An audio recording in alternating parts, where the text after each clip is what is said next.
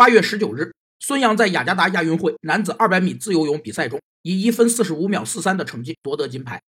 赛后，孙杨未穿中国代表团指定领奖服，而是穿着其个人赞助商的服装参加颁奖仪式，引发了热议。人们在从业过程中必须遵守的从业规则和程序被称为职业纪律，它是保证劳动者履行职责、完成工作任务的行为规则，包括工作时间和态度、各种规程要求以及服从管理等方面的内容。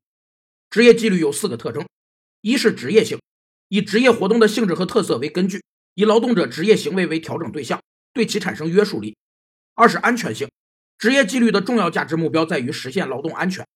三是自律性。这是劳动者自觉自愿遵守的规则。四是制约性，违反职业纪律要受到制裁。当天获得季军的季新杰穿着官方指定领奖服一同领奖，